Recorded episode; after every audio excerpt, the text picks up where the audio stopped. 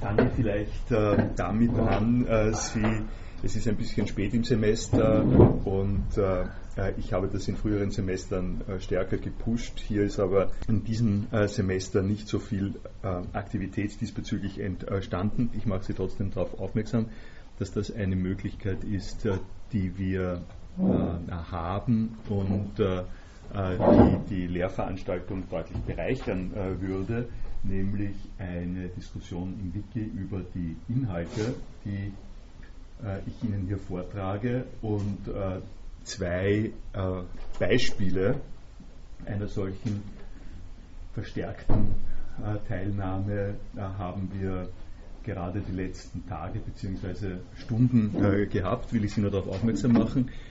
es hat, ja, ich, wenn Sie das ver verfolgen wollen und wenn Sie sich da einschalten wollen, äh, macht es Sinn, äh, sich zu den letzten Änderungen, äh, die Sie links in der Leiste sehen, zu begeben. Das schaut, ich habe hier einen, ein spezielles Style-Sheet, das man auswählen kann, wenn man angemeldet ist beim Wiki, das an der Stelle sozusagen übersichtlich ist. Aber Sie sehen hier auf den ersten Blick, dass am 20. Mai in der, auf der Seite Log über Ideen, Diskussionsseite, äh, hier ein zusätzlicher Beitrag von äh, Andreas Kirchner äh, ist es gekommen ist, der sich auseinandersetzt mit ähm, Texten und Hinweisen, die ich auf der Seite Log über Ideen gemacht habe. Es gibt dann hier gerade um 8 Uhr in der Früh ist das heute gewesen, einen weiteren Beitrag in der Diskussion über intellektuelles Eigentum das äh, hat das, äh, einen Zeitrahmen, der äh, dann auch sehr was Eigenartiges hat und einen manchmal ein bisschen atemlos erscheinen lässt, weil ich habe vermutlich um, man kann es eh sehen, ich habe um intellektuelles Eigentum, hier sehen Sie es, um, um 7.08 Uhr habe ich auf dieser Seite einige, einen Text hingetan, um 8.03 Uhr hat äh, der eine äh, Kollege hier eine Diskussion äh, schon darüber begonnen. Das ist nicht eine Möglichkeit, wo ich jetzt darauf antworten kann. Ich mache Sie nur darauf aufmerksam, dass das Zeitabläufe und Geschehen sind, die simultan mit dem laufen, was wir hier haben und die recht interessante Ergebnisse bringen können. Ich gehe da gleich mal zu den noch über Ideenbeitrag äh, äh, von Herrn äh, Kirchner. Das klingt ein wenig fremd oder nicht gerade quasi im Mainstream der Philosophielager und Produktionsverwaltung, ist aber genau zum Punkt, der mir an dieser Stelle wichtig ist und ich werde darauf zu sprechen kommen. Ich habe da auch gleich mal ein paar äh, Bemerkungen äh, dazu gemacht. Ebenfalls heute äh, früh beziehen so, tut sich diese Diskussionsseite auf die Hauptseite hier, die eine die Seite Log über Ideen ist und von der werde ich ausgehen. Noch ein Hinweis zum Wiki, wenn Sie sich orientieren wollen, dann haben Sie hier unten immer eine Aufstellung aller Seiten, die im Rahmen dieser Vorlesung interessant äh, sind bzw. angelegt äh, worden sind. Äh, und ähm, die Ausgangsseite in unserer Log-Beschäftigung ist diese hier.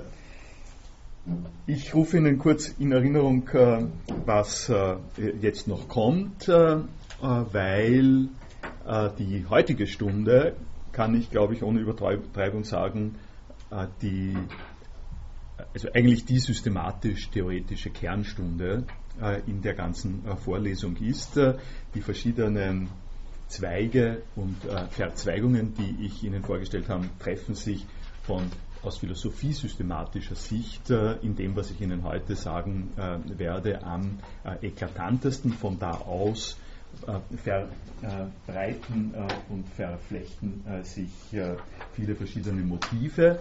Ähm, ich werde Ihnen, uns Ihnen in einem Schlagwort zu sagen heute versuchen zu zeigen, dass die früh neuhochzeitliche Erkenntnistheorie, frühneuzeitliche Erkenntnistheorie äh, zusammen mit der frühneuzeitlichen Besitztheorie, also äh, sagen wir mal die Vorgeschichte von Kant und die Vorgeschichte des Kapitalismus bei Locke in einer eklatanten Art und Weise nebeneinander stehen äh, und nebeneinander gedacht werden.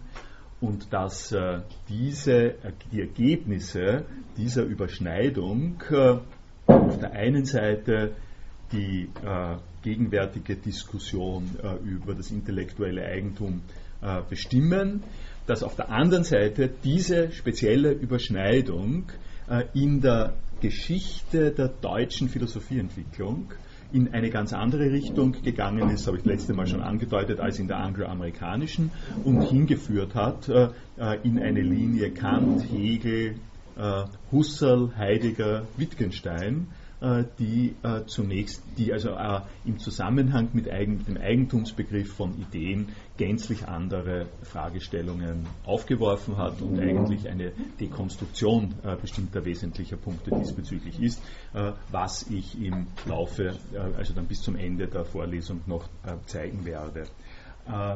Ich habe das letzte Mal sozusagen gegen meinen Duktus mich eingelassen auf äh, Kommentare von äh, Kollegen, die schon auf den Eigentumsbegriff äh, von Locke äh, gegangen sind, nämlich auf diese äh, dritte Unterteilung hier, Locks Eigentumsbegriff. Sie erinnern sich äh, mit den, damit, dass der Mensch seinen eigenen Körper besitzt und das, was er mit seiner Arbeit mischt, seines eigenen Körpers auch ihm gehört. Und wir haben über diese Sachen ja eine recht an geregte Diskussion geführt. Ich war ein wenig äh, nachher zweifelnd äh, darüber, ob ich mich so äh, hätte äh, umlenken äh, äh, lassen sollen, weil die Ordnung wäre ja eigentlich wie gewesen, zuerst kommen die Ideen und dann kommt der Eigentumsbegriff, zuerst kommt die theoretische Philosophie, dann kommt die praktische Philosophie. Im Nachhinein bin ich dankbar, mich an der Stelle umlenken gelassen zu haben. Äh, weil da ein Effekt entstanden ist, den ich sonst nie erzielt hätte. Äh, in meiner vorherigen Vorstellung wäre es so gewesen, dass ich Ihnen äh, zuerst äh, erkenntnistheoretische äh, Fragen äh, vorgelegt hätte, mit einem starken Hinweis darauf, dass das etwas mit praktischer Philosophie und äh, Eigentumsverhältnissen zu tun hat, äh, was sie aber noch nicht äh, wahrgenommen und durchgedacht hätten, sodass sie sich gedacht hätten, was soll der Hinweis eigentlich. Im gegenwärtigen Zusammenhang, wo das umgedreht ist, haben wir jetzt eine andere Situation. Wir haben ganz handfest äh, die Fragen nach Eigentum äh, diskutiert, äh, die zu tun haben mit Patenten, die zu tun haben mit dem Verfügungsrecht über einzelne Dinge.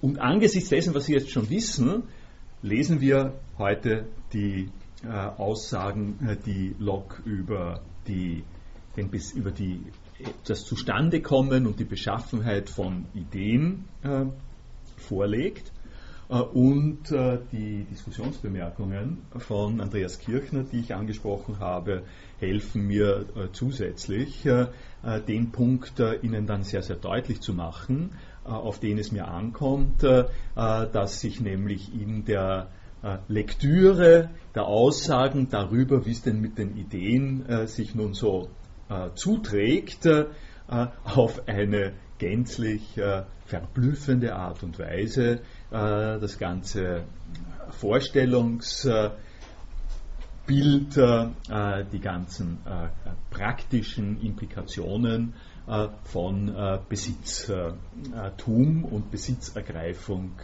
wiederfinden.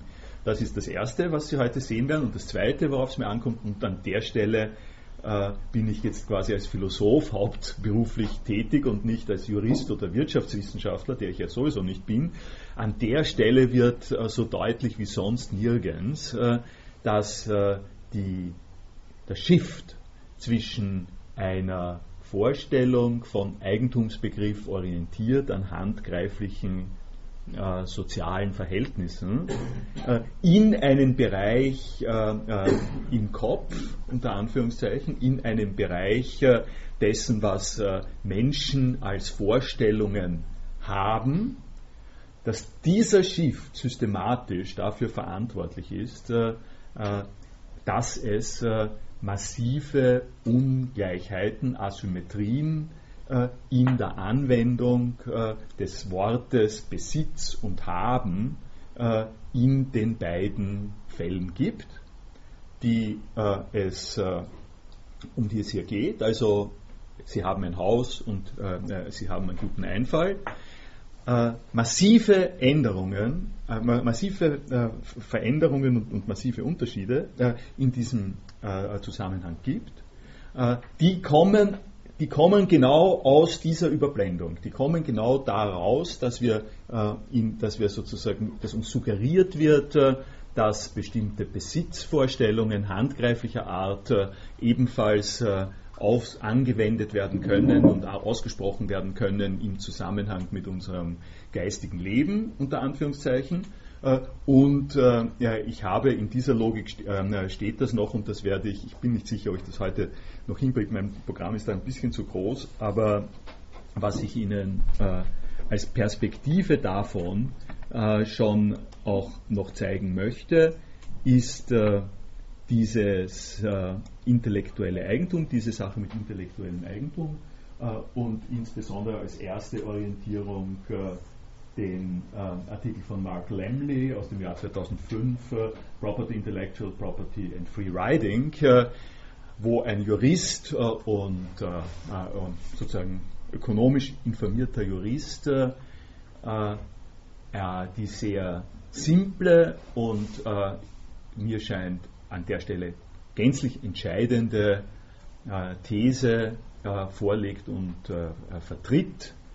Nicht er allein, aber er macht das an, an, in einer sehr, sehr äh, pointierten Art und Weise, äh, dass äh, die Praxis der US-amerikanischen und anderer, Europa geht dasselbe, Gerichte, nämlich intellektuelles Eigentum zu verstehen als Eigentum, so wie man ein Haus besitzen kann, ein Auto besitzen kann äh, und äh, eine neue, neue DVD-Anlage, was immer Sie wollen, äh, dass diese Praxis der Gerichte äh, ein massives intellektuelles, theoretisches Problem äh, bedeutet, dass wir falsch äh, operieren, dass wir die Sache falsch sehen, wenn wir orientiert sind im Prinzip am Lockschen äh, Verfahren der Legitimierung des Eigentums äh, an handgreiflichen Dingen.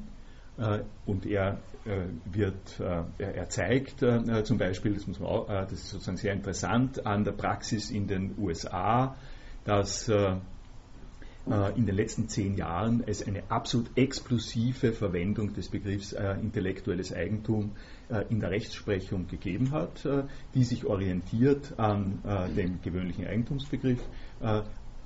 Darum, Sie werden es mitgekriegt haben, habe ich immer wieder mal kleine Störung, linguistische Störung, wenn ich von intellektuellem Eigentum rede und irgendwie die Anführungszeichen dazu praktizieren möchte. Das, das ist aber die Perspektive, die sich aus dem ergibt, was ich Ihnen heute äh, sozusagen philosophiegeschichtlich orientiert vorstellen möchte. Ja? Darf ich nur zur, zur, Technik hier fragen, mit ja? der Sie uns verwöhnen? Ja? Also wenn ich dieselbe URL eingebe wie Sie oben ja? haben, dann habe ich eine andere Benutzeroberfläche und ich finde auch diese Diskussion nicht. Ah, wie, wie ich, ich, äh, ich, zeige es Ihnen, äh, ich zeige es Ihnen äh, leicht, äh, auf die leichte Art und Weise. Ah, es gibt, mal schauen, ob es da einen anderen Browser gibt. Ich hoffe, es gibt einen anderen Browser. Gibt's, ja, ich kann den schließen, aber es gibt, äh, einfacher wäre es noch einen anderen Browser zu machen, den haben wir aber nicht. Äh, okay, äh, also dann, dann sage ich es Ihnen, äh, dann... Äh, ich bin schon, bin schon ja? ich war einem speziellen Thema der, zugeordnet und der ich Punkt, habe sie, hab sie eine Ebene höher gesucht. Okay, der Punkt ist der, ähm, die, wenn Sie einfach diese Adresse, wiki, wikifilo.at oder philo.at wiki nehmen, dann, haben Sie, dann sind Sie nicht angemeldet und haben eine Oberfläche, die nicht so ausschaut.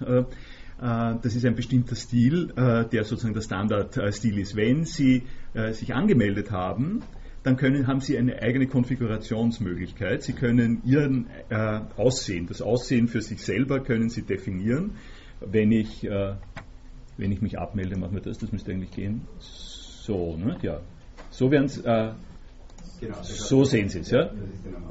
Äh, das ist die normale Geschichte. Die letzten Änderungen äh, schauen dann so aus.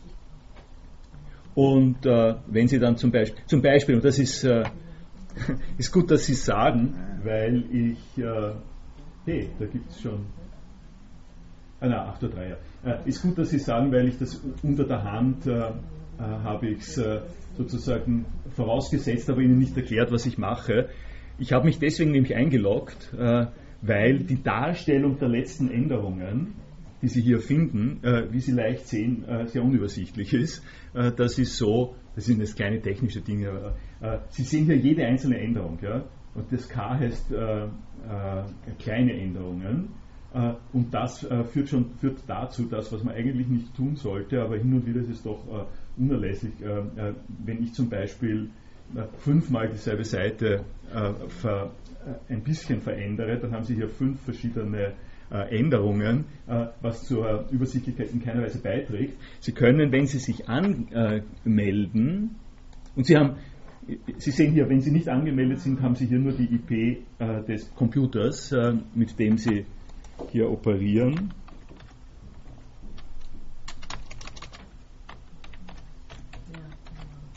Wenn Sie sich anmelden, dann können Sie auf den äh, Einstellungen, Einstellungen hier, können Sie Ihre Skin definieren. Die Skin, die ich definiert habe, heißt äh, wie immer, wo ist, na, die, äh, wo ist die Skin? Oben neben Beobachtungsdaten. Äh, Beobachtung? Weiter, weiter hier, ja, hier ja. ist die Skin. Danke. Hier können sich die verschiedenen, und ich habe die Modern Skin. Ne? Und der Vorteil der Modern Skin, unter anderem, abgesehen davon, dass er, äh, dass er sie verwöhnt äh, äh, mit leichterer Lesbarkeit, der Vorteil ist zum Beispiel, äh, dass sie äh, die kleinen Änderungen äh, an der Stelle eingefaltet haben, sodass sie da einen größeren Überblick haben. ich habe sie nicht verwöhnt mit Informationen darüber, wie man das Wiki bedient. jetzt ist die Gelegenheit zu fragen, wenn Sie es haben wollen, ja? Ich habe eine Frage nach der quasi Etikett- oder Textkonvention. Also ja. auf, auf, welcher elaborierte diskutieren wir schriftlich? Mit Quellenangaben, bibliografischen Fußnoten, Recherchen etc.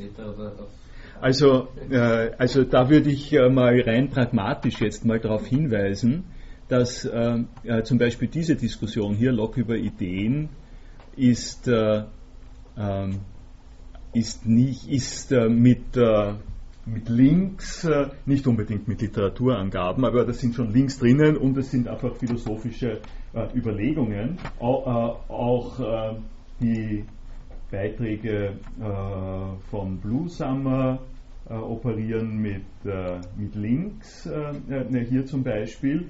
Die sind aber schon um einiges lockerer, würde ich mal sagen. ich habe die allgemeine Richtlinie, würde ich sagen, äh, nicht, äh, äh, nicht raffinierter als das, was man in einer Vorlesung hier auch im Gespräch machen kann. Ich betrachte das nicht als eine kleine Seminararbeit oder sowas ähnliches, sondern der wichtige Punkt ist, welche interessanten Punkte an der Stelle äh, auftreten. Also interessante Punkte entweder, indem man darauf hinverweist, äh, wo hier eine Erweiterung möglich ist, aber auch äh, Fragen vertiefen, kritisieren äh, in einer ähnlichen Art und Weise, wie wir es hier äh, live machen, glaube ich. Ja? Ich möchte noch einmal nachfragen. Deswegen habe das letzte Mal den MP3-Stream gehört. Ja. Das Video habe ich nicht geschafft, technisch. Und weil es eben so eine intensive Diskussion war, wäre sehr verlockend gewesen, quasi im Minutentakt einen Kommentar abzugeben. Das, das wäre ja höchst interessant. Also ich fände es extrem gut, wenn äh, Sie können, das richtig probieren. Ja. Äh, Sie hören das und schreiben live ins Wiki. Ja. Äh, ich, würde das sehr begrüßen. Ja, sozusagen dann auch im Nachhinein, wenn man sich den Stream nochmal anhört. Äh, auch das. das auch das. Also äh, wenn Sie es jetzt so, was ist da jetzt? Äh, Gut, ja, die Frage aber, um auf das zurückzukommen, um die äh, Sache sozusagen schnell äh, zu, aufzugreifen jetzt noch. Es gibt ja äh, diese sehr eigenartige äh, Hybridform äh, von äh, Nachrichten und Kommentar in den USA, zum Beispiel in Deutschland habe ich es noch nicht so sehr gesehen, im deutschen Sprachraum, von Liveblog. Ja, ich selbst habe es mal äh, zum Beispiel verwendet, das wird jetzt eh wieder äh, aktuell im nächsten Jahr bei der äh, Anhörung für die Rektoren, für, äh, für, die Kandidaten für den Rektorenposten vor fünf Jahren oder sowas, äh, müsste ich eigentlich im Wiki noch finden, wo man drin sitzt äh, in der im kleinen Festsaal an der Stelle. Und das ist das Hearing mit den Kandidatinnen für das Rektorat, äh, aber das hören natürlich äh, live nur relativ wenige Leute, das wird auch nicht aufgetan. Aber wenn man drin sitzt und dann jeweils sozusagen ad hoc mitschreibt, kann man für den Rest der Universität das mit einem technisch minimalen Aufwand live zur Verfügung stellen ungefähr. Ist ein bisschen so wie die früheren Radioübertragungen von Fußballspielen oder so. Nicht? Da ist man noch nicht und, und ist für mich noch vor teilhafter angesichts dieses ganzen technischen äh, Brimboriums, äh, diese Sachen dann live aufzunehmen, live zu streamen und so, ähm, äh, was ja äh, vielleicht ein bisschen Overkill ist an der Stelle. Aber sowas auszuprobieren, äh, auch im Zusammenhang mit der Vorlesung oder nachher, äh, glaube ich, ist völlig ist in Ordnung und, und, profit, und, profitieren einfach alle davon. Ich würde es mal auch noch insofern weiter unterstreichen, dass ich sage, was daran besonders attraktiv wäre, ist, äh, äh dass, äh, es an unser Beispiel und unser Thema anzudocken, und das, was ich sozusagen schon angesprochen habe vorhin mit den, äh, Sie haben jetzt hier die Bildschirme, äh, in die ich nicht reinschauen kann und so, äh, äh, die gewöhnliche Verfahrensweise bei Vorträgen, Vorlesungen ist, Sie sitzen da, Sie äh, denken sich was, Sie hören was, ich weiß nicht, was Sie hören, äh, äh, ich spreche und spreche und spreche, produziere äh, Informationen, die alle äh, in die schwarzen Löcher versickern, die ihre Gehirne sind. Der, Vorteil ist davon, dass ja, dass das Ihnen gehört, was da in Ihrem schwarzen äh, äh Lochgehirn äh, äh, drinnen ist. Und Sie sind so unfair, mir das nicht zu sagen. Es sei denn, äh, ich frage Sie am Ende, weil Sie eine Note wollen, äh, ob das auch da drüber gekommen ist. Ja? Das ist ja um eine, ist ja ganz, ganz elementar handgreiflich eine Anwendung dieser Eigentums- Organisation ähm, in unserem universitären Alltag. In dem Moment, in dem Sie mitschreiben, äh, in dem Moment, in dem Sie zum Beispiel sowas machen würden, würden Sie äh, einen Schritt machen, das zu entäußern, was in Ihrem schwarzen Loch vorgeht. Und das ist sehr, sehr passend, weil die äh, äh, sozusagen äh, die Linie und die Option, in die sie sich an dieser Stelle dann begeben, nämlich die einer Veräußerung, Veröffentlichung, zur Verfügungstellung ihres Verständnisses dessen, was da passiert, ganz eindeutig zwar einerseits von Ihnen kommt und darum auch ein Beitrag von Ihnen ist, der an dieser Stelle interessant ist, aber auf einer technischen Grundlage und auf einer sozialen Grundlage, äh, wo man dann nimmer mehr sagen wird, äh, ja, aber wehe, du zitierst mich, äh, äh, wenn ich das gesagt habe, das er gesagt hat, oder wenn ich diesen Gedanken äh, aufgegriffen und verändert habe. Ja? Äh, in einem solchen Kontext, wenn mehrere Leute Live-Blogging machen oder jemand anderer, an dies, also jemand an dieser Stelle eingreift und auch im Wiki auf die Gedanken äh, äh, zu äh, sprechen kommt, in einem solchen Kontext äh, bietet sich ganz einfach das genannte Modell des Eigentums äh, nicht mehr so deutlich an. Äh, das greift nicht, würde ich sagen. Nicht? Und es, greif, es greift sozusagen ähm, in den ganzen äh, universitären Zusammenhängen greift es von vornherein weniger. Äh, ich meine, eine Punkt, ein Punkt, wo man sagen kann, äh, es, ist, es, ist fast, äh, es ist natürlich fast bedrohlich, dass es nicht greift, äh, ist die Plagiatsdebatte. Das will ich nicht unter, runterspielen. Das will ich nicht runterspielen. Es, gibt, es gibt an der Stelle, also wenn es darum geht, dass Sie was Handfestes haben wollen, ein zum Beispiel einen akademischen Abschluss ähm, oder so, dann äh, schaut die Sache schon nochmal noch mal anders aus. Aber äh, gut, ich, ich, denke, Sie haben meinen äh, Punkt gekriegt. Äh, dann äh, sind, ja, ist das, äh, und das, das trifft natürlich jetzt auch mit dem, was Sie angesprochen haben, was ist der Qualitätsstandard? da gibt es quasi einen nächsten, eine nächste Bemerkung, weil natürlich Eigentum auch immer an der Stelle ein Thema ist, äh, wo es um etwas geht, äh, worum ein Christ ist, unter Anführungszeichen. Ja, es, äh, wo, wo, wo, jemand etwas produziert, was, äh, äh, was angeboten und verkauft werden kann, weil es eine Nachfrage danach gibt und die Nachfrage gibt es dadurch, dass das eine Beschaffenheit hat, die man nicht überall hat. Äh, also eine Besonderheit, etwas Wünschenswertes, etwas Wertvolles. Es geht da Wert rein äh, und den Wert möchte man, man möchte sozusagen das Wertvolle, was da passiert, äh, möchte man ausnützen zum eigenen Vorteil, weil man hat ja diesen Wert dort hinein investiert. Das ist eine entscheidende Sache im Zusammenhang mit Eigentum und darum gibt es auch Leute, äh, die, ich kenne und die zum Beispiel sagen, ja, in einen Blog würden sie nie was schreiben, äh, weil wenn das was äh, Attraktives und Überzeugendes ist, was Leute lesen wollen, dann sehen sie nicht ein, wieso sie das frei zur Verfügung stellen sollen, ohne dass Leute dafür zahlen und ohne dass belegt und berechtigt werden kann, dass das aus einem bestimmten äh, Eck kommt, eine Zuschreibung, eine, ein, ein, Eigentümer oder eine Eigentümerin äh, dahinter ist. Äh, und eine der äh, entscheidenden Dinge, das werden Sie erst ja mitbekommen haben, in dem Thema, von dem wir sprechen, ist, äh, wie äh, sachgerecht, wie vertretbar und wie wünschbar dieses, dieser Typus von Betrachtungsweise ist, wenn es darum geht, zum Beispiel Kommentare für ein Wiki äh, zu schreiben.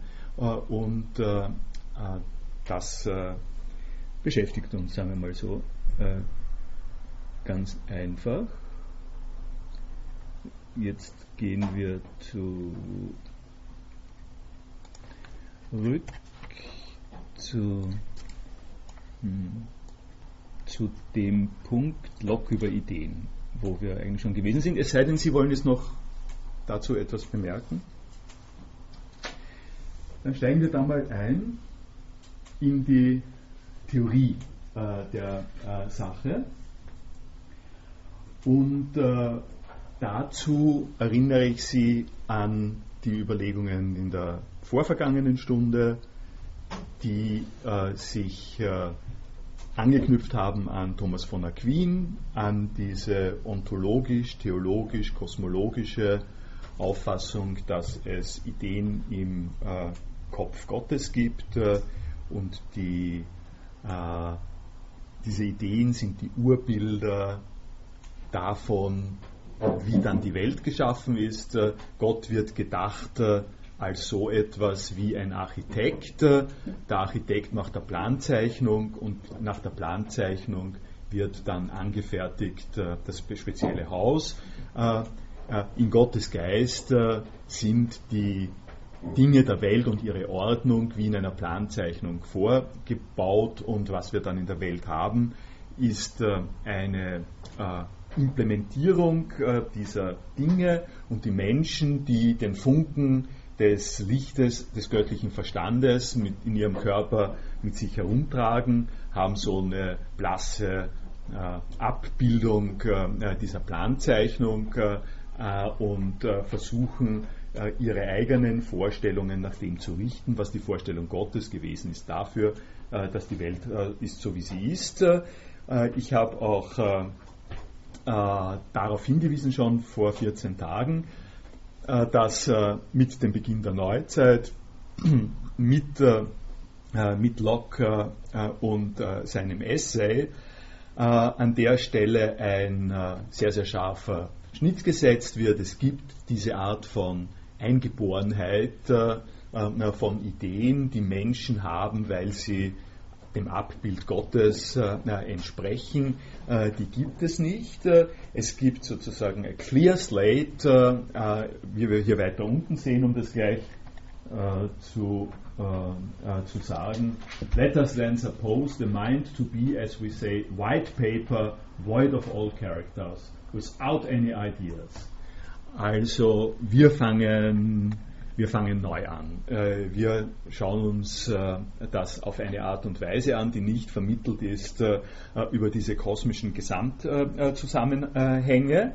Und wir sprechen, das habe ich auch gesagt, von Ideen auch in einem neuen Sinn, nämlich in dem allgemeinen Sinn von Vorstellungen. Ähm, die wir haben. Vorstellung ist das, was heute am neutralsten äh, an der Stelle sozusagen anzusprechen ist. Schauen wir mal äh, an, wie das beim Locke formuliert wird.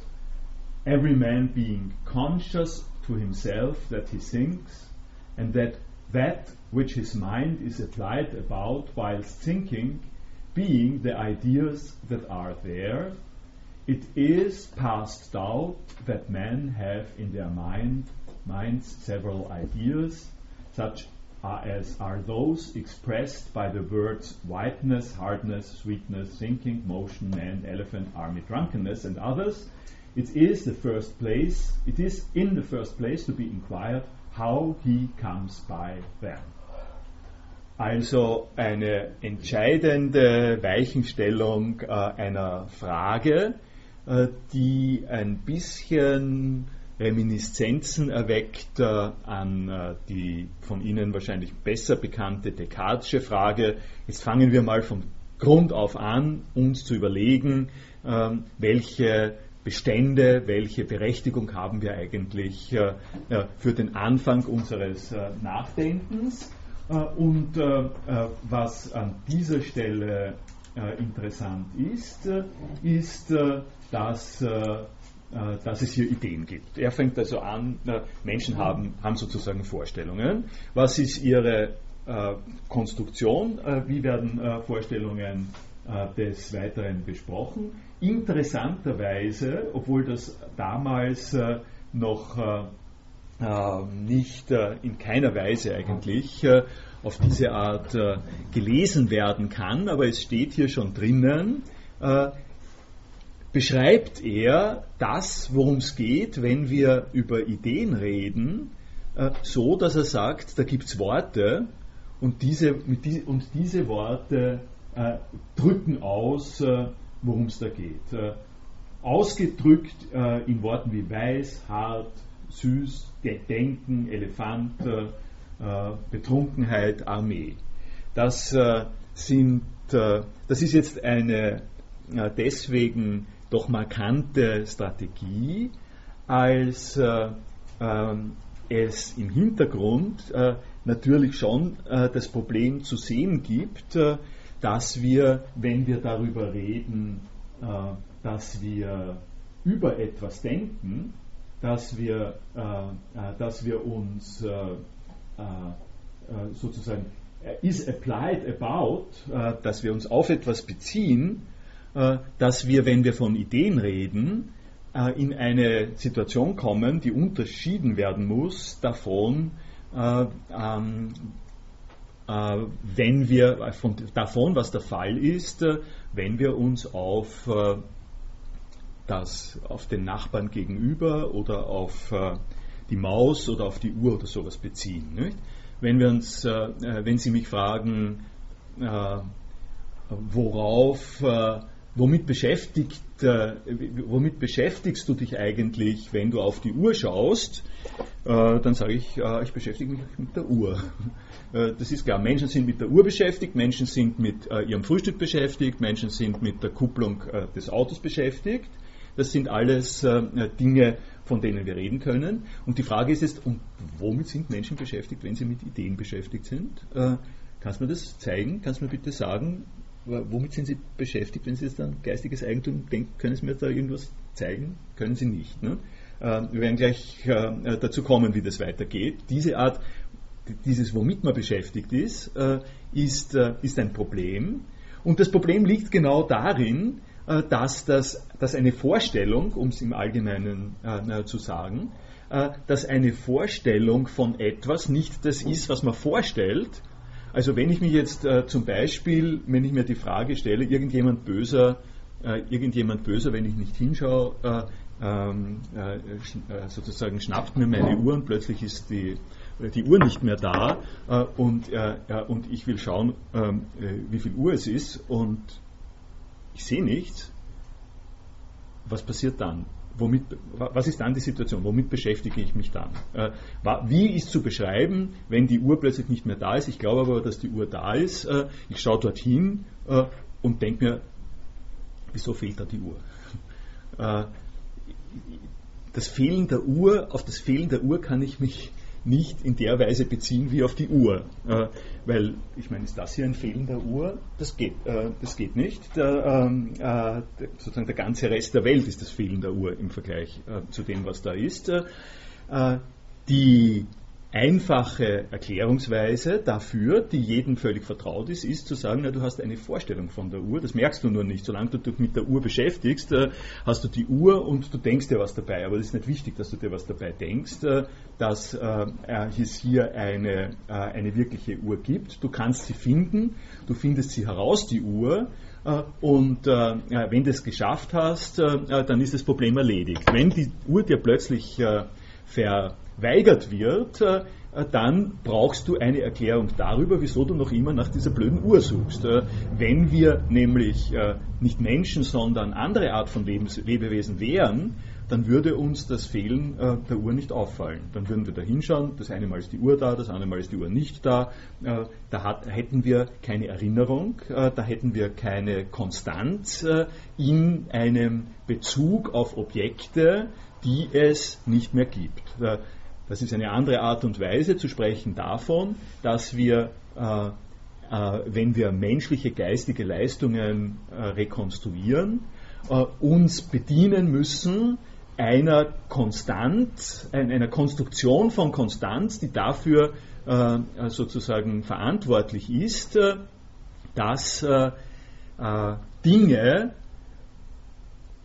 benannt, an Dinge gedacht werden kann, auch wenn dieses Denken an Dinge nicht darin besteht, dass man sie greift. Äh, Greifen an die Dinge ist äh, in einem gewissen Sinn äh, nicht Denken äh, an die Dinge, sondern es ist ein Umgehen äh, mit den Dingen. An ein, äh, wenn ich daran denke, was dann sein wird, wenn ich heute Nachmittag die Straße überquere, dann kommen da kommen dann sozusagen Konstanten äh, rein und wenn ich es äh, so beschreibe, sind Sie und ich natürlich fest drinnen in der gewöhnlichen Bewusstseinsbeschreibungsweise von solchen Umständen. Wir sind Lebewesen mit einem psychischen Leben. Dieses psychische Leben sieht vor diese Konstanz. Diese Konstanz sprechen wir an mit Erinnerungen, Wünschen, Vorstellungen. Da gibt es natürlich Bände und Bände und Bände, wie das äh, in Wirklichkeit rekonstruiert äh, äh werden äh, soll. Das kann ich mich alles äh, hier nicht, äh, nicht einlassen. Das, was aber für unsere Zwecke jetzt hier das Wichtige ist, worauf ich hinaus wollte in dieser Illustration, äh, ist, dass der Locke an der Stelle sagt, es gibt den einen Haltepunkt, äh, wo äh, ich sagen kann, worüber da die Rede ist. Es ist über das die Rede, was wir in Worten ausdrücken, und zwar in Worten wie die Armee oder die Straße oder die Uhr. Das äh, ist ein Beispiel wie dieses auch. Äh, worüber ich da rede, was in meinem äh, Verstand ist, äh, ist eine äh, Sache, was immer sie ist, das weiß ich nicht so genau, die in Worten genannt werden kann, äh, die sich in dieser Art von Worten wiederfindet. Das äh, hat, da komme ich dann in der vorletzten Vorlesung, äh, werde ich darauf zu sprechen kommen, das ist quasi eine Einladung Sprach, zur sprachphilosophischen Reflexion äh, darüber, nämlich der Frage, äh, kann es sein, äh, dass ein richtiger Zugang zu dem, was wir meinen, äh, wenn wir sagen, wir haben Vorstellungen und wir haben Ideen, äh, über die Tatsache läuft, dass das Ding sprachlich ausgedrückt ist. Äh, das ist die Rolle, die also unter anderem Wittgenstein, für die dann Wittgenstein stehen wird. Sage ich jetzt hier nur mal vorweg, dass wir nicht reinkommen. Ich komme sozusagen nicht rein in ihren Kopf, indem ich mir versuche vorzustellen, wie die Vorstellungen von, äh, in ihrem Kopf ausschauen.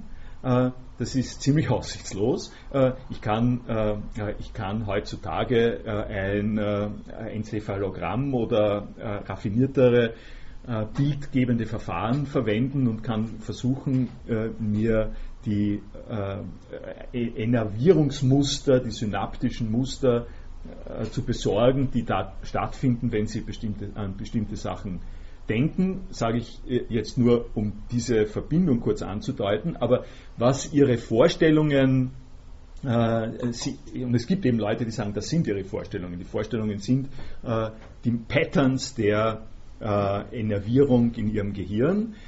Das äh, lasse ich mal als allgemeine Fragestellung. Ich bleibe bis mehr in der Philosophie.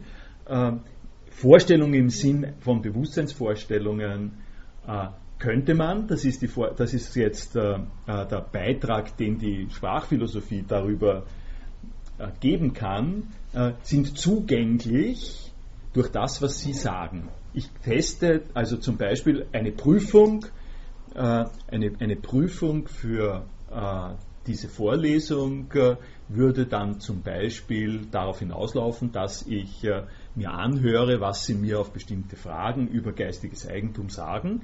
Und aus dem, was sie mir auf diese Fragen sagen, rekonstruiere ich einen logischen, äh, sprachlich äh, nachvollziehbaren Zusammenhang, äh, in dem sie sich bewegen.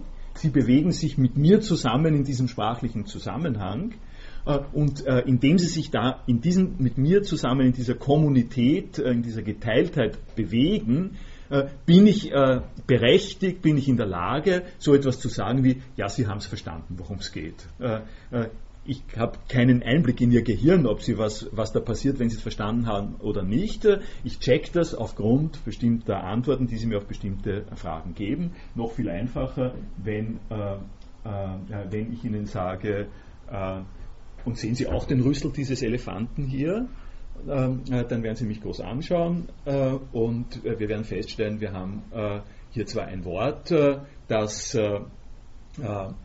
ausgesprochen wird, aber äh, ziemliches Unverständnis, äh, offensichtlich im Zusammenhang mit den Vorstellungen. Äh, Sie werden sich denken, der hat eine komische Vorstellung von Elefanten. Mhm. Und der nächste Schritt dazu ist zu, ist zu, sagen, der weiß nämlich nicht, was ein Elefant ist. Ähm, der wo, also ein Hinweis jetzt nochmal darauf, dass äh, äh, wenn wir uns unterhalten über die Rolle, die Vorstellungen in äh, Ihrem und äh, meinem Kopf äh, spielen, dann ist es äh, wichtig oder unerlässlich sogar, das über den Weg der Sprache zu machen. Das war jetzt nur getriggert von diesen zwei Zeilen vom Log, aber das können wir beim Log jetzt hier auf sich beruhen lassen, weil das äh, so nicht weitergeht. Der wichtige Punkt äh, ist äh, der, dass äh, sagt, äh, okay, jetzt schauen wir uns an, wie, wie diese Vorstellungen, wo diese Vorstellungen herkommen. How he, man nämlich, comes by them. Und äh,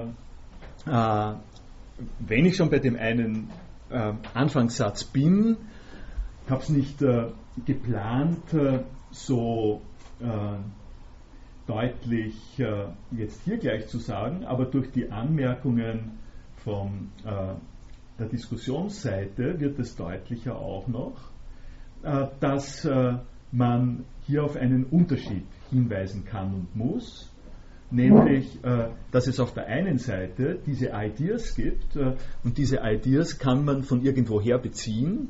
Und auf der anderen Seite gibt es einen Ort, an dem diese Ideen vorfindlich sind. Äh, diese Ideen gibt's, gibt es irgendwo. Und wo gibt es die Ideen? Im menschlichen Bewusstsein. Conscious to himself that he thinks. And that which his mind is applied about while thinking being the ideas. Das heißt, äh, wir haben einerseits äh, Gehalte, Sachgehalte, Ideen, trunken, betrunken sein, Armee und so ähnlich. Und dann haben wir eine Konstruktion, die dazu dient zu sagen, diese Gehalte finden sich vor, finden sich irgendwo vor. Wo finden sie sich vor? Im Bewusstsein. Und an der Stelle äh, beginnt äh, äh der systematische Schwerpunkt, von dem äh, ich äh, äh, geredet habe, auf, auf die Sie aufmerksam gemacht habe ähm, in der neuzeitlichen Philosophie, welche Form von äh, Ort ist es, in dem äh, sie so etwas finden. Äh, und äh, ich, äh, anders als äh, Locke, bin quasi sprachphilosophisch motiviert und möchte Ihnen Überlegungen vortragen, die ähm, über an sprachanalytische äh, Gedanken äh, eine Erhellung, eine Erläuterung äh, dessen geben können, worüber wir sprechen, äh, wenn wir darüber sprechen, dass irgendwo Ideen sind. Sie äh, werden sich denken können, nicht, dass eine Idee haben, also in der Idee des Habens steckt schon in einer Weise drinnen, äh, dass man dass man äh, von e-, einer Sache habhaft äh, sein muss. Wenn man ihr habhaft ist, gibt es einen Ort, in dem sie, in dem sie sich befindet, in der man Zugriff auf sie hat.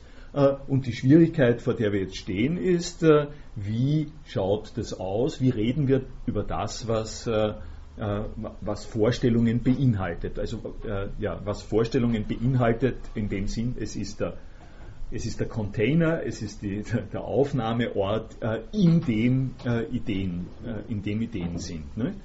Äh, und wir reden, äh, die, und das sage ich Ihnen jetzt nur sozusagen ganz kurzer ähm, Andeutung, weil das Probleme sind, die viel, viel weiter gehen ähm, von der Theorie her, aber für uns jetzt äh, hier äh, wichtig werden, zumindest in dem allgemeinen Outline. Äh, es gibt ein begriffliches Instrumentarium für das Sprechen über Ideen im Verstand. Und aus diesem begrifflichen Instrumentarium, Instrumentarium sage ich Ihnen mal äh, die Hauptwerkzeuge. Äh, ja. Es ist ein Werkzeugkasten, ein sprachlicher Werkzeugkasten, äh, der uns dazu führt, so drüber zu reden. Ich dividiere Ihnen ein wenig die Bestandteile auseinander.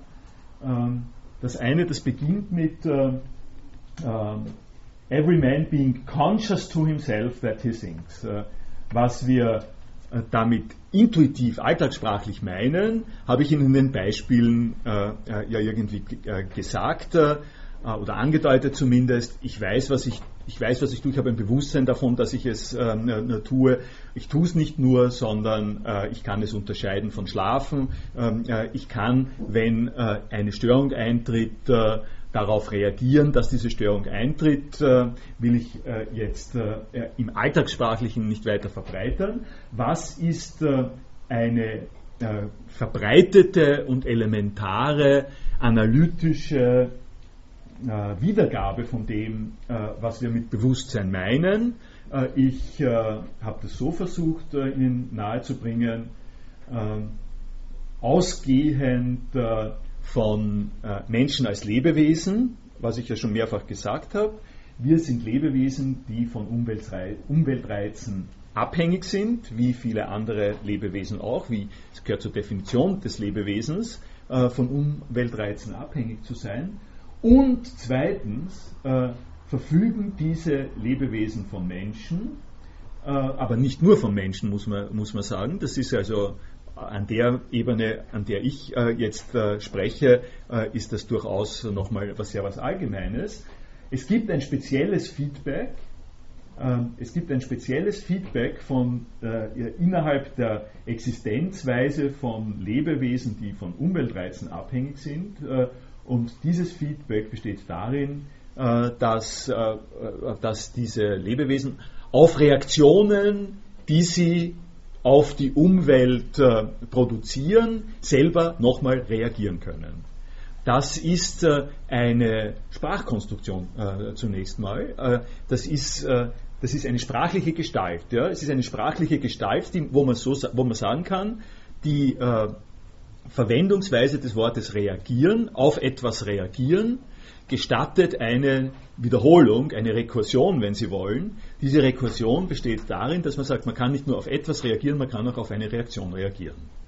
Ähm, also äh, äh, auf eine Reaktion reagieren. Mein Lieblingsbeispiel diesbezüglich ist immer, Sie gehen auf der Straße, eine andere Person kommt Ihnen entgegen, die Person versucht Ihnen auszuweichen, Sie versuchen auch auszuweichen, Sie weichen in dieselbe Richtung aus. Äh, Sie und äh, sozusagen, das ist sozusagen ein, äh, ein berühmter, ein, ein, ein, berühmtes Deadlock im Reagieren auf Reagieren. Ja? ich weiß nicht, ob das bei anderen Lebewesen auch stattfindet der Typus, von dem ich hier spreche, äh, ist, äh, ist, klar. Man kann es natürlich fragen, äh, warum passiert das? Äh, was gibt's da, welche, welcher Nervenapparat ist da dahinter? Da habe ich nichts dazu zu sagen. Ich bin an, kein, an der Stelle kein Experte. Äh, ich äh, mache Sie nur darauf aufmerksam, dass wir bestimmte Phänomene in der Welt als Reagieren auf Reagieren beschreiben die Ausrichtung auf die Umgebung dieser äh, Lebewesen kann durch eine Ausrichtung auf die Effekte dieser Umgebung auf diesen Organismus ergänzt werden.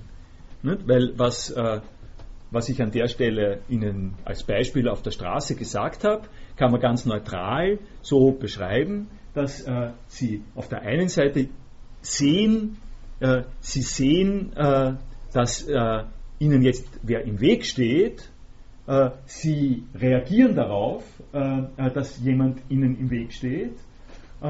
und sie reagieren darauf, dass jemand von außen darauf reagiert, dass er von diesem Organismus selbst wiederum affiziert worden ist.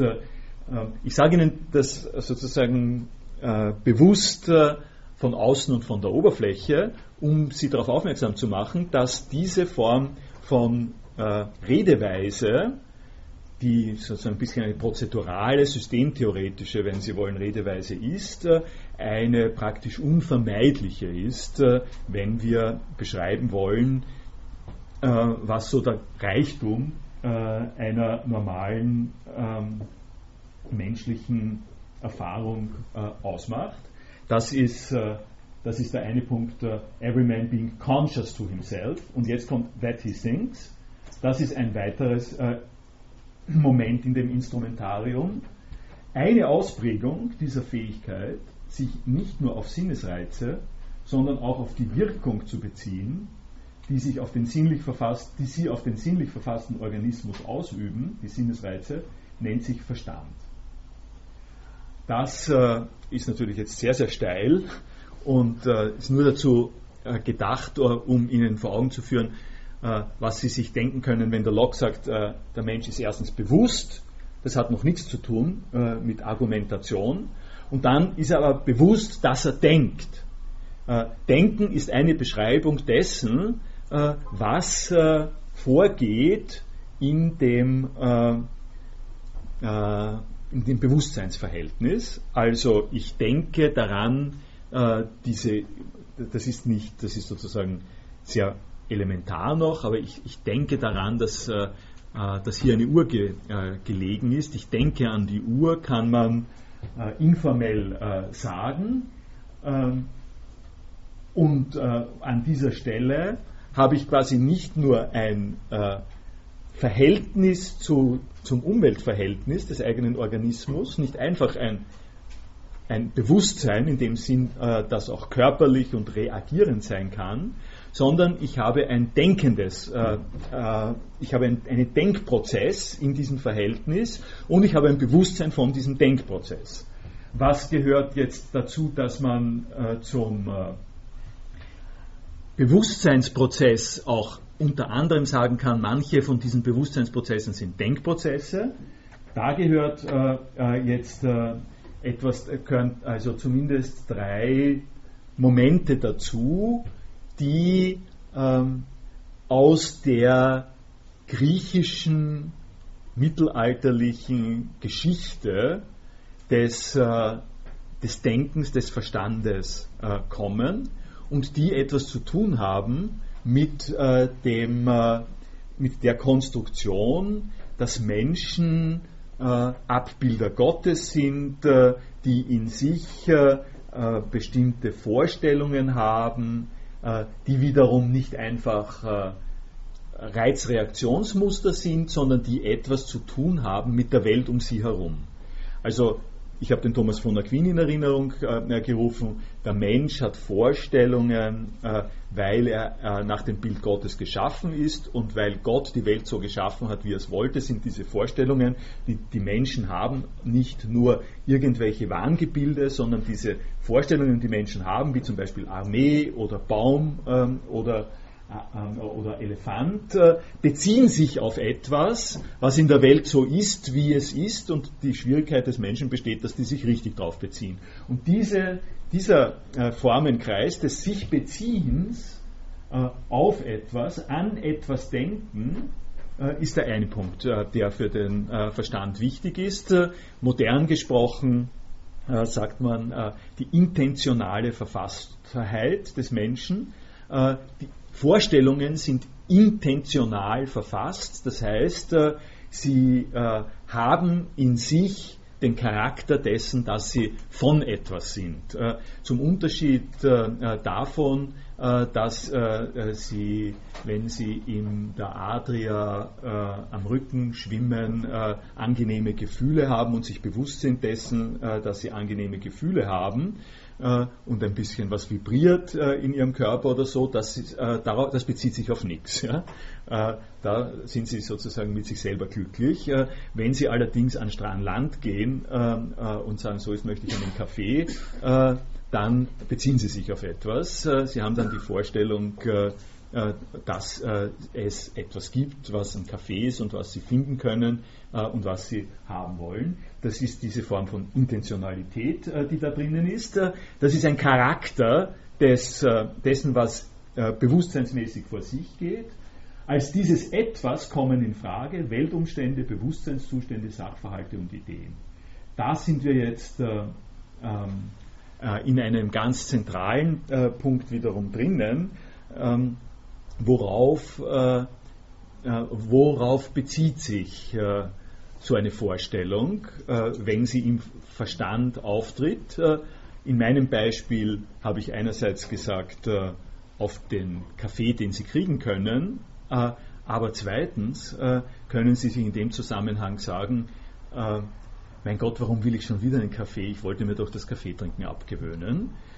Wenn Sie das sich sagen, dann beziehen Sie sich nicht auf den Kaffee, sondern dann beziehen Sie sich darauf, dass Sie einen Kaffee schon wieder wollen. Äh, und das ist sozusagen noch einmal diese rekursive äh, Schleife, von der ich gesagt habe, Reaktion auf Reaktion. Äh, Sie verwenden den Sprachausdruck sich auf etwas beziehen, darauf, dass Sie sich nicht nur auf ein Ding beziehen, auf einen Weltumstand, sondern auch auf einen Bewusstseinsumstand, nämlich auf Ihr ihren Wunsch oder ihre Idee, in dem Fall einen Kaffee zu haben.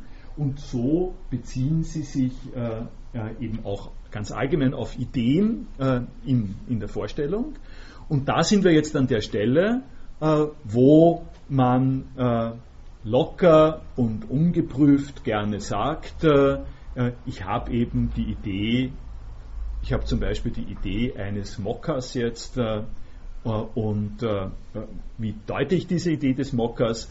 Die Idee des Mockers ist jetzt nicht, äh, besteht jetzt nicht darin, äh, dass das in dieser kleinen Tasse diese Form äh, von Getränk ist, das ich einnehmen kann, sondern ich beziehe mich auf die Vorstellung, eine Vorstellung, die ich habe davon, dass in einer solchen Tasse oder in anderen Tassen im Prinzip so etwas äh, sein kann.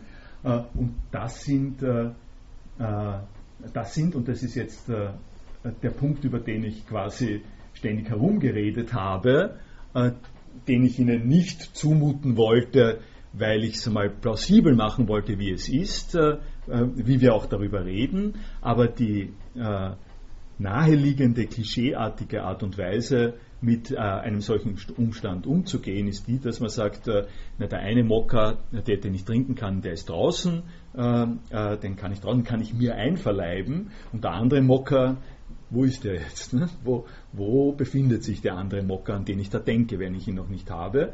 Ähm, eine faire Antwort wäre zu sagen, ich habe keine Ahnung, wo sich der befindet. Ja? Äh, was soll das überhaupt heißen, äh, dass der sich wo befindet?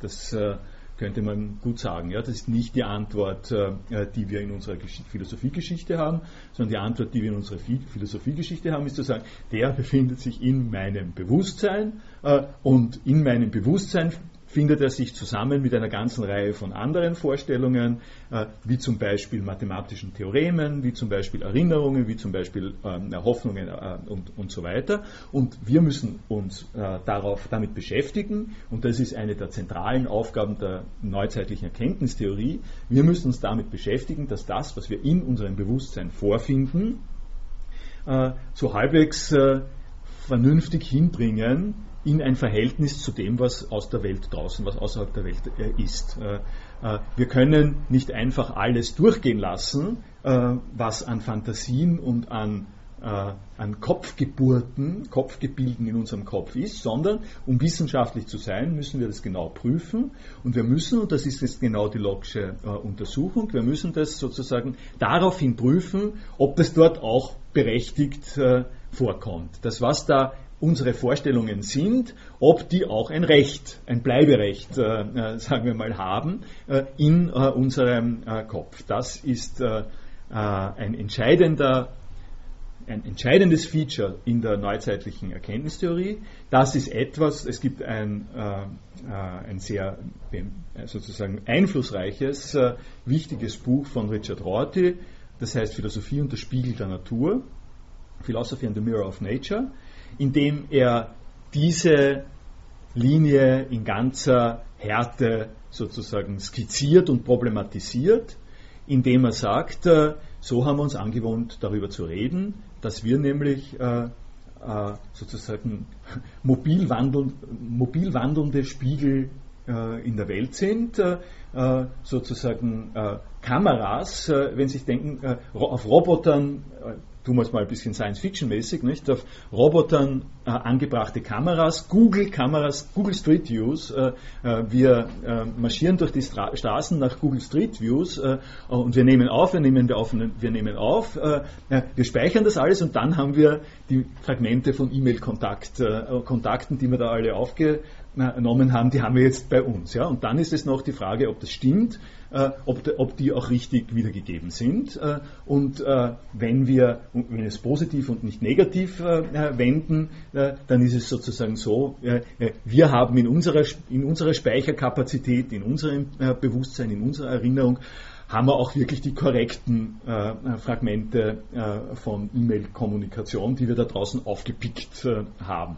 Das ist eine zentrale Voraussetzung der äh, neuzeitlichen Erkenntnistheorie. Ich karikiere das sehr. Das ist äh, im Laufe der, der, Jahrhunderte, muss man sagen, natürlich viel, viel raffinierter gemacht worden. Also jemand, der mit beiden Beinen in der Erkenntnistheorie steht, äh, wird äh, eher nur mitleidig, lächeln, wenn ich äh, so darüber rede, weil das äh, sozusagen die Verteidigung davon und die Erklärung, wovon man eigentlich spricht, wenn man von Vorstellungen oder so redet, äh, ist eben vielfach und vieles raffinierter und lässt sich zu einer ganzen Reihe von Wissenschaften verarbeiten. Aber, der, aber dass es hier ein entscheidendes Muster gibt, das auf die Art und Weise konstruiert ist, äh, äh, ist kaum zu umgehen in dem Moment, in dem Sie von Vorstellungen ausgehen.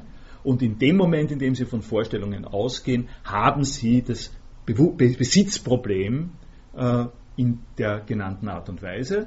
Warum ich Ihnen äh, das äh, jetzt hier sozusagen noch so, so deutlich mache, ist, äh, dass äh, die schon mal angesprochene vorletzte Vorlesung äh, sich damit mhm. beschäftigen wird, dass sowohl Heidegger als auch Wittgenstein als die zwei wichtigsten Philosophen des 20. Jahrhunderts sagen, vergiss dieses Modell. Was dir der, der Locke sagt, ist eine Verirrung. So können wir nicht darüber reden, was wir tun, wenn wir miteinander kommunizieren über Dinge wie Pulte und Elefanten. Äh, das äh, wird etwas sein, äh, was uns dann beschäftigt. Aber im Moment sind wir noch nicht so weit. Ich gehe mal ähm, hier ein bisschen weiter. Diese sprachlichen Vorgaben entstehen aus einem Vorverständnis, die ich da genannt habe, und verfestigen das darin angelegte Bild. Sinne sind nach außen gerichtet, die Sinnesverarbeitung erfolgt innen. Sie können sich ganz harmlos nach einer Vorgabe in etwa vorstellen, wie die Sonne lässt eine Pflanze wachsen, der Wachstumsvorgang äh, geht aber innerhalb der Pflanze vor sich, um, äh, um äh, zum Beispiel hinzuweisen darauf, dass bestimmte Probleme äh, außerhalb der Philosophie ja nicht auftreten. Ja? Ähm, es ist es nicht so, dass ich äh, an der Stelle unglaublich herummäkle an äh, der Sprache, die wir verwenden. Es gibt zahlreiche ähm, Environments, zahlreiche um Umgebungen, stellen sich eben sowas vor, wie äh, ich, äh, wenn, so wenn man sagt, ich kann ja geradezu, ich kann der Pflanze ja beim Wachsen zusehen. Wenn Sie äh, wenn Sie sowas sagen, äh, dann äh, verwenden Sie dieses beim Wachsen zusehen in der Art und Weise, dass Sie außen sehen, äh, dass sich die Größe dieser äh, Pflanze verändert. Das ist etwas, was äh, alle wahrnehmen können.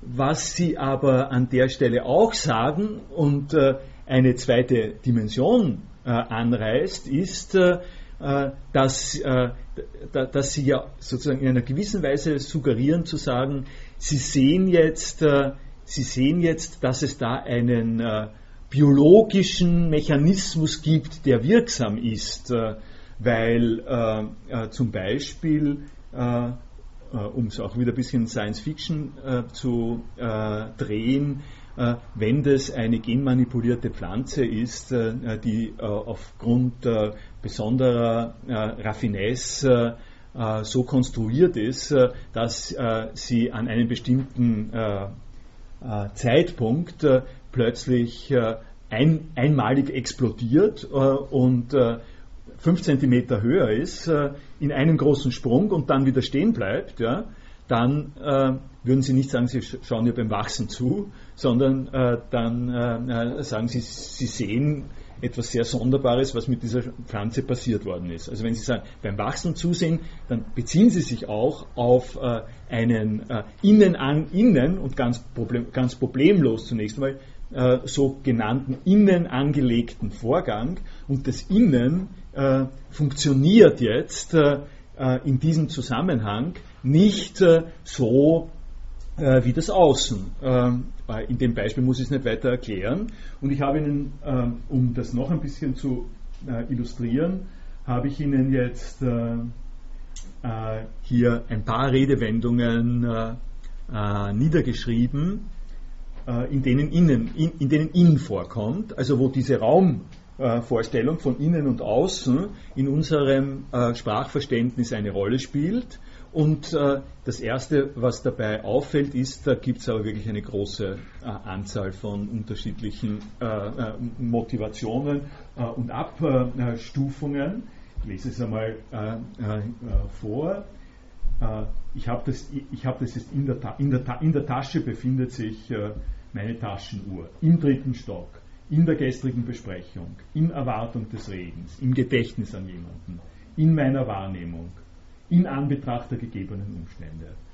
Und äh, äh, die Wittgensteinsche Art von Philosophie, die bei mir da sozusagen durchbricht und die ich Ihnen äh, empfehlen würde, ist zu sagen, bei der Frage, was damit gemeint ist, dass in Ihrem Bewusstsein Vorstellungen sind, äh, fragen Sie sich vorher mal, äh, äh, nach welchem In wollen Sie hier gehen. Ja?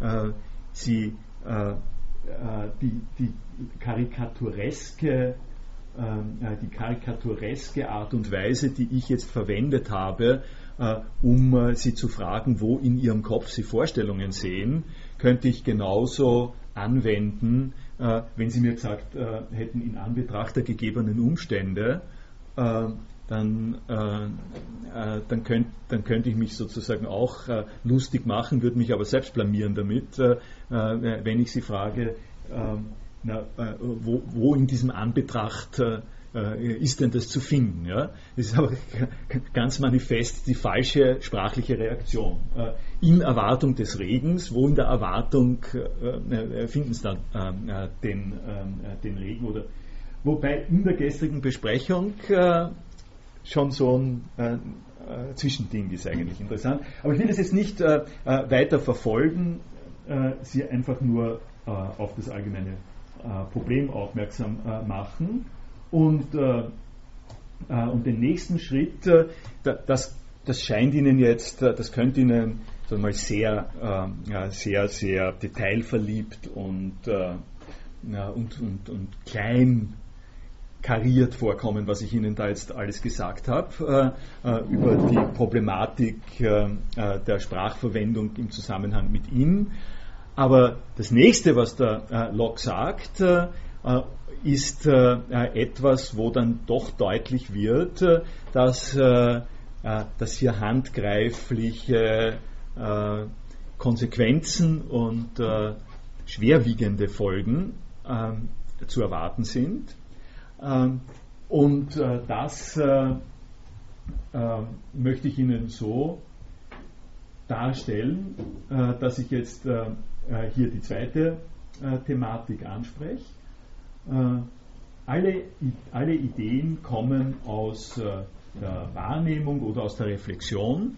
Das ist jetzt äh, die Antwort auf die Frage, wo kommen denn die her? Wo, wie kommen die in unseren Mind? Aus der Vorstellung, aus der, aus der Wahrnehmung und aus der Reflexion. Und das Interessante ist jetzt hier, worauf ich Sie ansetzen möchte, sozusagen, wie über diese Fragestellung geredet wird. Das ist jetzt äh, äh, ein, auch wiederum ein typischer Fall von nicht äh, worüber wir reden, sondern wie reden wir über das, worüber wir reden. Also eine, äh, genau eine, diese Art von Doppelreaktion, von der ich vorher geredet habe, von der ich aber glaube, äh, Ihnen was Interessantes sagen zu können. Let us then suppose the mind to be, as we say, white paper, void of all characters, without any ideas. How comes it to be furnished? Whence comes it? By that vast store which is busy and boundless, fancy of man has painted on it with an almost endless variety. Und da kommen jetzt äh, diese zwei Ausdrücke vor, äh, für die ich Ihnen äh, hier unten ein bisschen was aus dem Internet zusammengesucht habe, nämlich Furnish und Vast Store. Und diese beiden äh, Ausdrücke kommen einfach aus dem Handelsleben. Ja? Äh, ganz eindeutig. Äh, Furnish, Furnisher ist der Ausstatter. Furnish liefern, ausstatten, beibringen. das sind Beispiele der Begriffsverwendung. provide, we provided the room with an electrical heater, heater etwas geben, einen Supply geben. To provide or equip with furniture. We furnished the house in the Biedermeier style. Materials material used to create an engineered project, to provide a place with furniture or other equipment, equipment to supply or to give. Also, wie wird das ausgestattet? Äh, wie wird der Verstand ausgestattet? Es, man kann es überhaupt nicht deutlicher sagen, als so, dass es sich um eine, äh, um eine Wohnungsgründung handelt. Ähm, äh, das ist der neue Haushalt, der ausgestattet wird. Sie kaufen das Haus und jetzt müssen Sie schauen, wo kriegen Sie Ihre Möbel her. Das ist ganz eindeutig. Und als ob das nicht genug wäre, whence comes it by that was store? Store, Vorrat, Schatz, Reichtum, Lager. he brought back a large store of Cuban cigars. Uh, keep or lay aside for future use. Store grain for the winter. The bear stores fat for the period of hibernation when he doesn't eat. Ähm, ich muss es nicht äh, noch äh, deutlicher betonen. Äh, das ist nach dem Muster, der Geist mit seinen Ideen ist gedacht nach dem Muster der Haushaltsgründung äh, in einer Art und Weise, der Vorratswirtschaft. Und an der Stelle sind wir beim äh, Kommentar äh, von Andreas Kirchner bei der Lager- und, Produktion, äh, und äh, Produktionsverwaltung. Und das will ich äh, Ihnen schon vorlesen, weil das ja einfach, weil das sehr, sehr, sehr passend an der Stelle ist. nachdem ich das gelesen hatte, vielleicht weil es weiter oben mit Furnish and Store nahegelegt wurde, bei der deutschen Übersetzung überliest man das leicht, wenn mit versorgt oder Vorrat übersetzt wird, kam, mir vor, kam ich mir vor wie in einer Inventur. Lass uns eine Inventur unserer Minds machen und schauen, welches Pickel auf jeder einzelnen Idee drauf ist. Okay, das ist von außen geliefert worden, Objects of Sensation, und hier hat die Lagerverwaltung einen Bericht geschrieben, Object of Reflection. So, und wenn wir von der Gesamtmenge der Ideen alle Objects of Sensation und Objects of Reflection abziehen, bleibt keine einzige Idee mehr übrig, die wir von Haus aus in unserem Lager vorgefunden haben.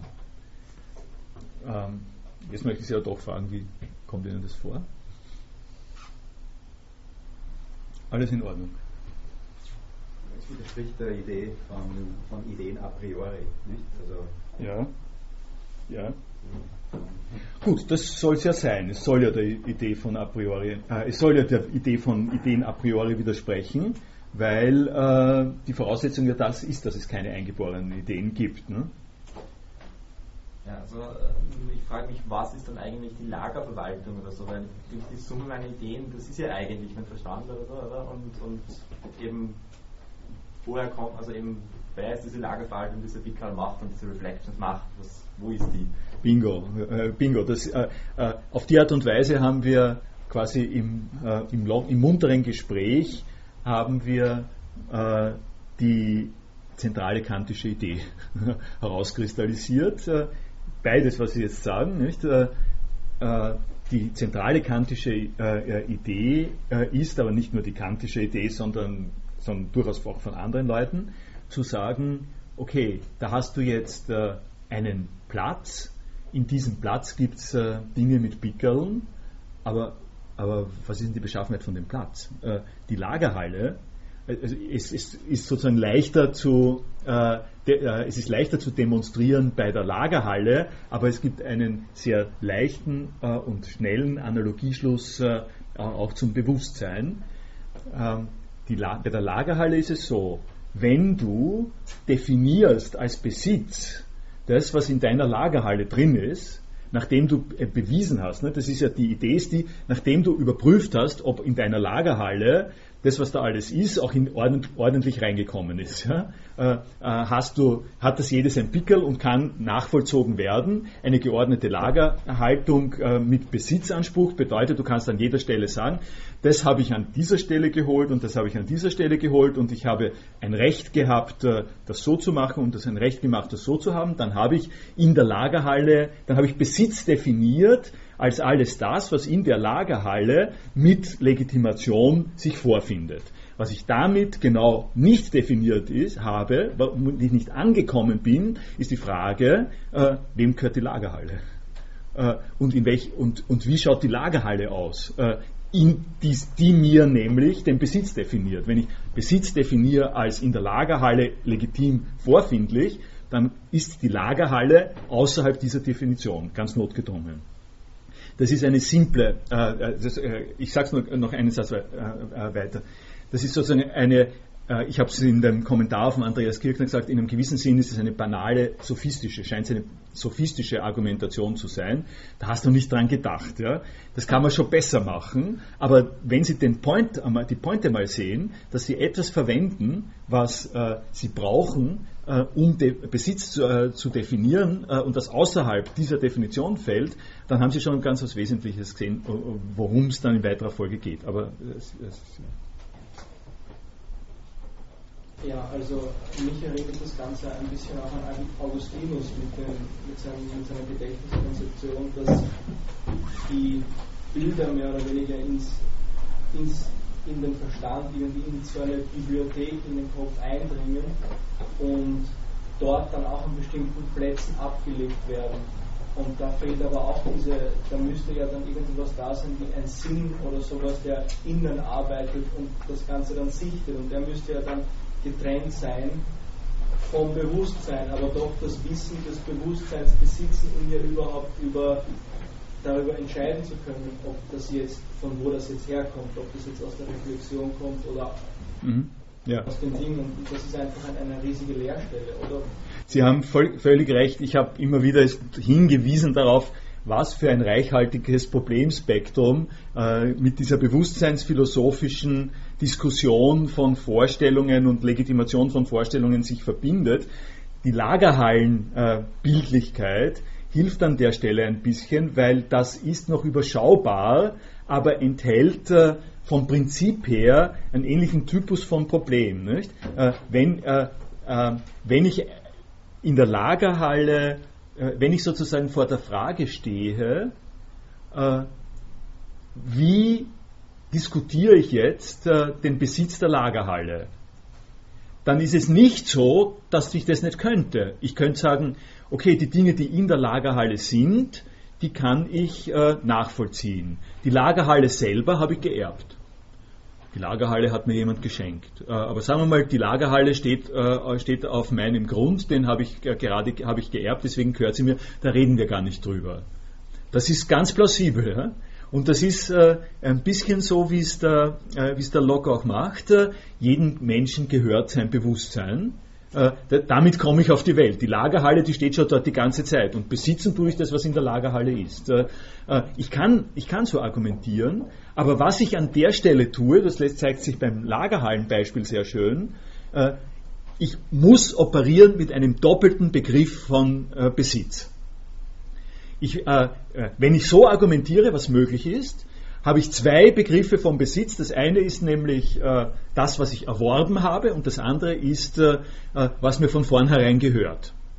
Äh, und diese Doppelheit vom Besitz, äh, äh, die geht nicht ohne Quietschen. das geht nicht. Das ist ein ganz gezielter, ein ganz gezielter zweifacher Ton, weil nämlich aus dem, was mir von von Geburt auf gehört und dem, was ich erworben habe, unterschiedliche Konsequenzen ähm, äh, folgen, weil in bestimmten Verwendungen dieses Begriffes da unterschiedliche äh, äh, Konsequenzen folgen. Und das ist sehr analog zu dem, worauf Sie hinweisen, äh, dass dann die Organisation äh, äh, im Bewusstsein, die Organisation im Bewusstsein doch auch in einem problematischen Verhältnis steht äh, zu äh, dem, was im Bewusstsein ist. Um, um eine, eine simple Sache zu sagen, ähm, jetzt, jetzt auch nur Stehgreif, äh, es ist ja denkbar, dass Ihre Lagerhalle nur bestimmte Ausmaße hat und darum können Sie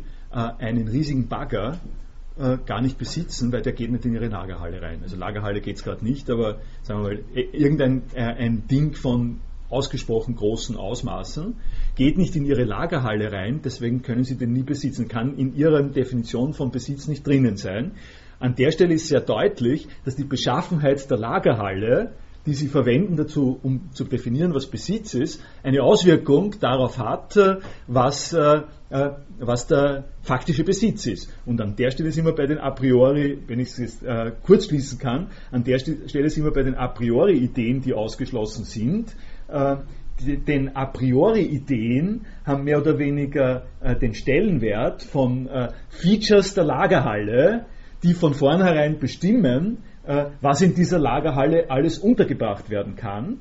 Äh, und, äh, und die transzendentale Bewegung, die transzendentale Reflexion kommt im Wesentlichen darauf hinaus, Ihnen sozusagen sowas zu sagen, wenn Sie menschliche Erkenntnisvermögen betrachten als äh, die Prüfung äh, der Ordnung, der Ordentlichkeit des Besitzes von Vorstellungen im Hinblick äh, auf das, was es gibt, dann sollten Sie bedenken, dass, das, dass dieses menschliche Erkenntnisvermögen, quasi, diese Quasi-Lagerhalle, in sich Bedingungen hat, die definieren und determinieren, was darunter kommt.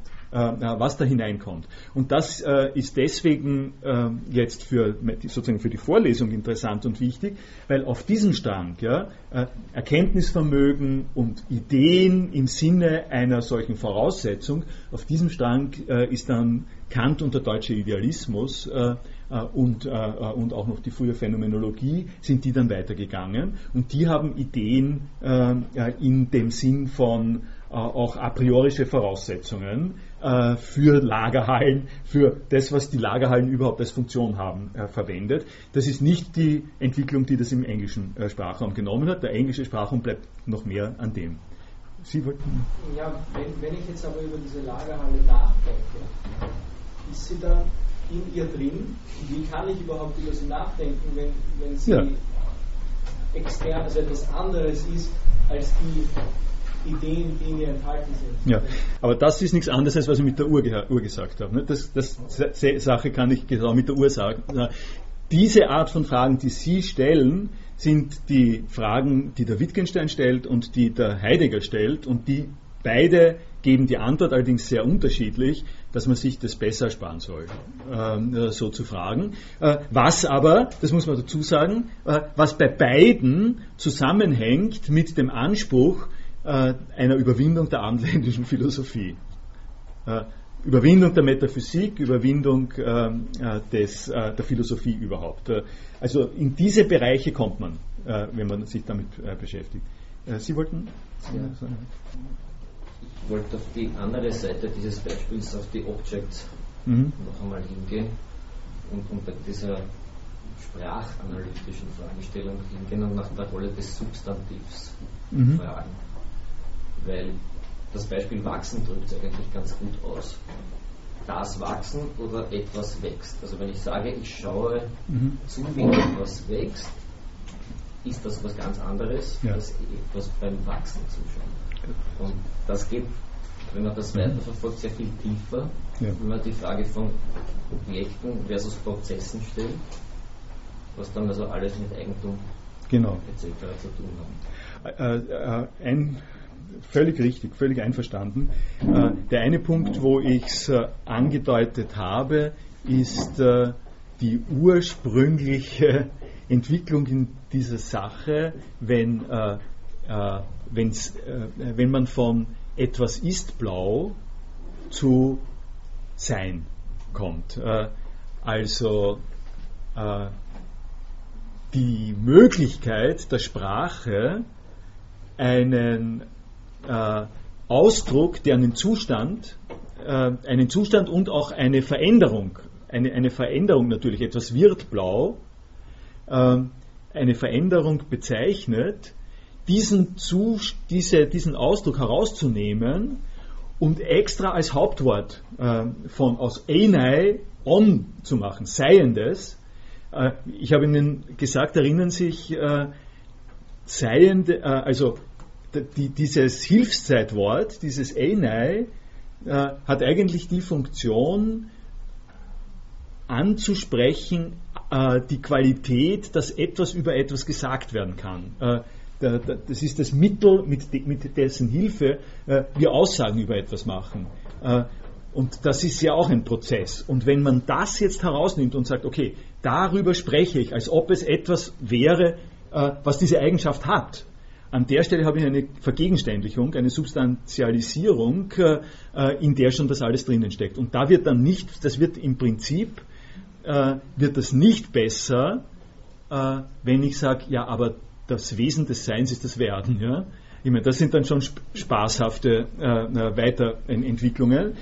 Und weil ich Heidegger gesagt habe, kann ich das gleich auch jetzt vorwegnehmen. Die Art und Weise, wie Heidegger an die Sache herangeht, ist tatsächlich, äh, nicht umsonst heißt es Sein und Zeit.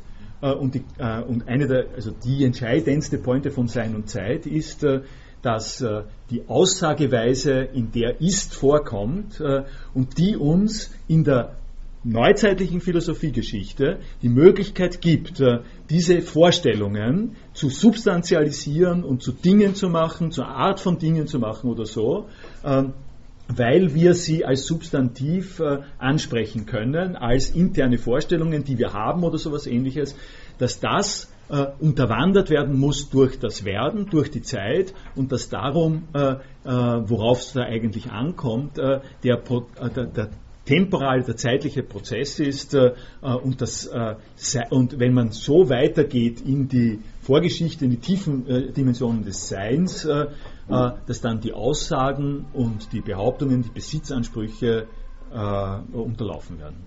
Das schön. ich danke Ihnen.